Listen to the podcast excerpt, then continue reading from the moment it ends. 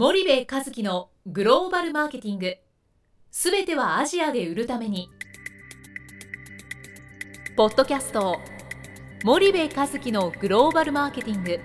すべてはアジアで売るためには過去10年間で1000社以上の海外展開の支援を行った森部和樹がグローバルマーケティングを分かりやすく解説します。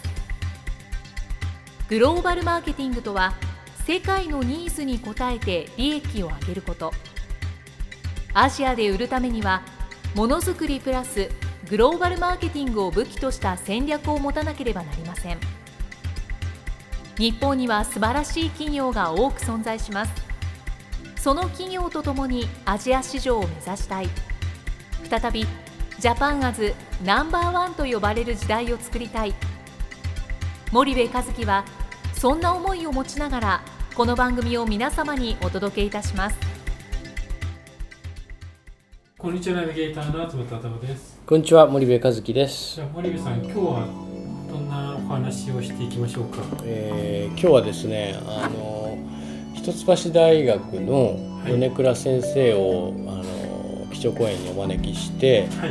弊社で主催を予定している、えー8月と9月に1回ずつですかね、うんうんえー予定している、まあ、あのアフリカセミナーに関して、えーまあ、アフリカの話をちょっとできたらなと思うんですけどどうですか、あわかりました。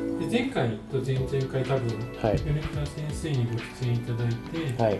まあアフリカ南アフリカ特にうん。の大枠の話をさせていただいたと思うんですけどはい。結構まあ日本企業から見るとはい。なんかまだまだアジアもうん。中国も残ってるし、うん。インドうんまあ、メコンという形でうん。優先順位としてプライオリティとしてまだうん。低い国なのかなっていうような感じも受けるんですけど、はい。森部さんそのアフリカ市場店舗を取られない、うん。あのまあアフリカ全体で言えばね当然中国があって ASEAN があってメコンがあってインドがあってアフリカという、うん。まあこういうのがまあ順当だと思う。はい。順順当にいけばそういう順番だと思うんですよね。はいただその一方であのサウスアフリカ南アフリカだけを取って言えば、あのブリックスの S が大文字になるとサウスアフリカじゃないですか。うん、そうですね、はい。中国ロシアインドブラジルはい。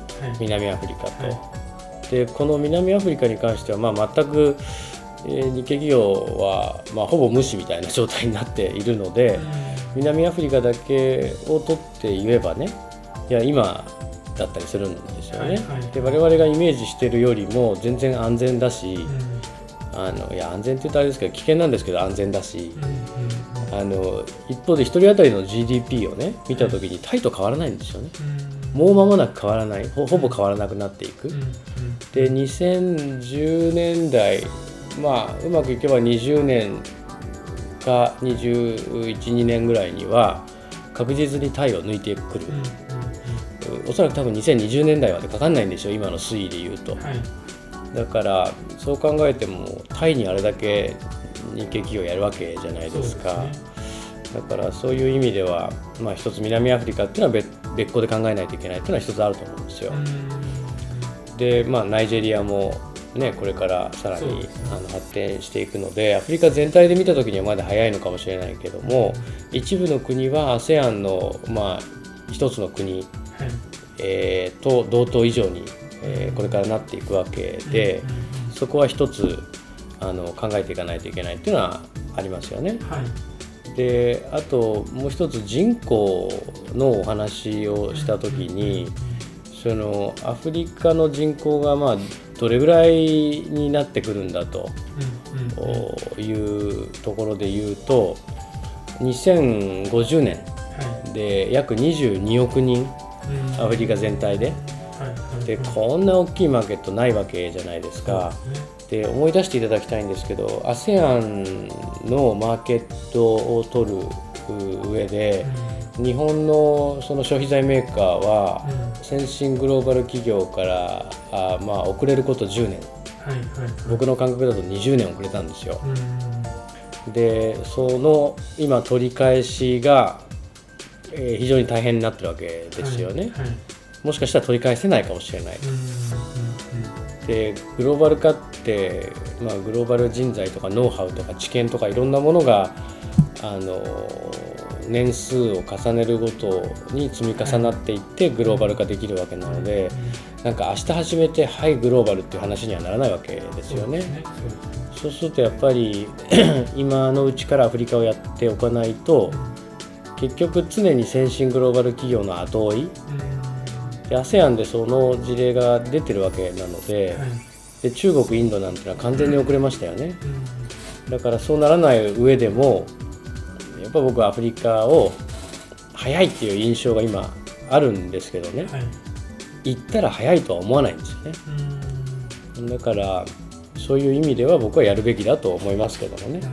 森部さんなんか去年実際にはい南アフリカ行ってやってると思うんですけど、えその行ったら早いとは思わないって言われてたんですが、うん。その行く前の印象と、うん。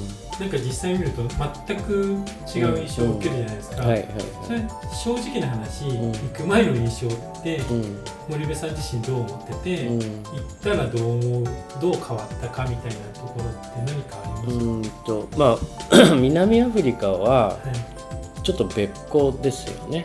うん。アフリカじゃないですよね。うん。はい白人社会みたいな。はいだからどちらかというとそのそうですね。メキシコとかね、うん、なんかイメージとしてそんなオーストラリアとかなんかそんなイメージが僕はすごくあって。うんうん。で、まあ、世界で最も危険な国だということ。はいはい。でまあ危険は危険なんでしょうけどうんあの一部のやっぱり富裕富裕層と言われる人たちの居住しているエリアもしくはその生活をしているエリアに関して言うとはい。かなり先進国ですよね。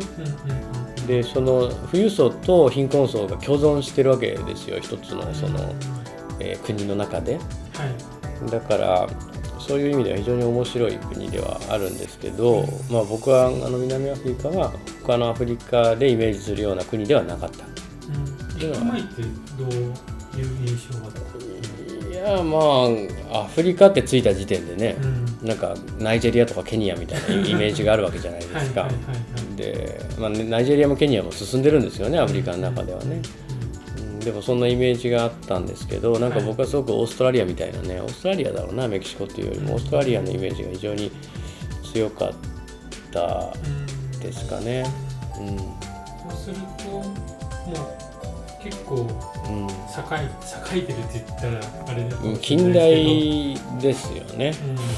うん。で、えー近近代的な モールとかはい。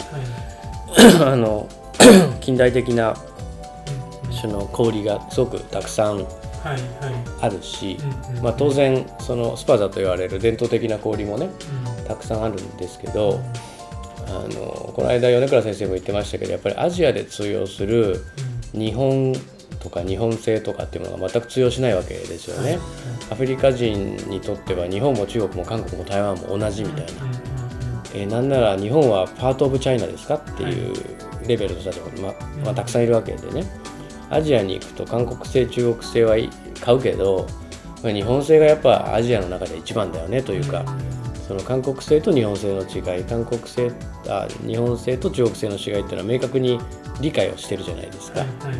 けどアフリカにとっては全くそれがフラットなのでそういう意味ではあの米倉先生も言ってた通り利き腕が使えない。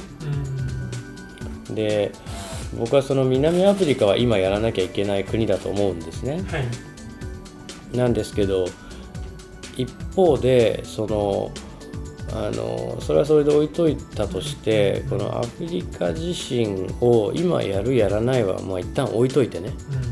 この一番究極に難しい国を見てアジアの戦略を組み立てていくっていうことは、まあ、非常に有効な手段の一つだなと僕は思うのでうん。どちらかというとその担当者が見に行くっていうよりかははい。経営層が見に行ってほしい。うん。そういうあの役職者が見に行ってほしい、はい。あの地域ではあるんですよね。なるほど。はい、わかりますした。じゃあちょっと今日はお時間が来たのでここまでにして、もう引き続きはい少し南アフリカの話題に触れたいと思います。はい、森部さんありがとうございました。はい、よろしくお願いします本日のポッドキャストはいかがでしたか？番組では森部和樹への質問をお待ちしておりますご質問は podcast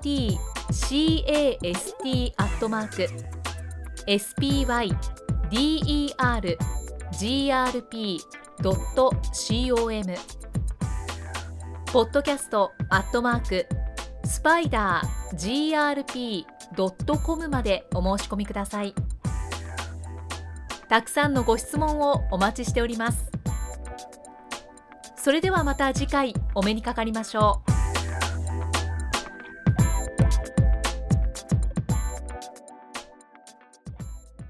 森部和樹のグローバルマーケティング。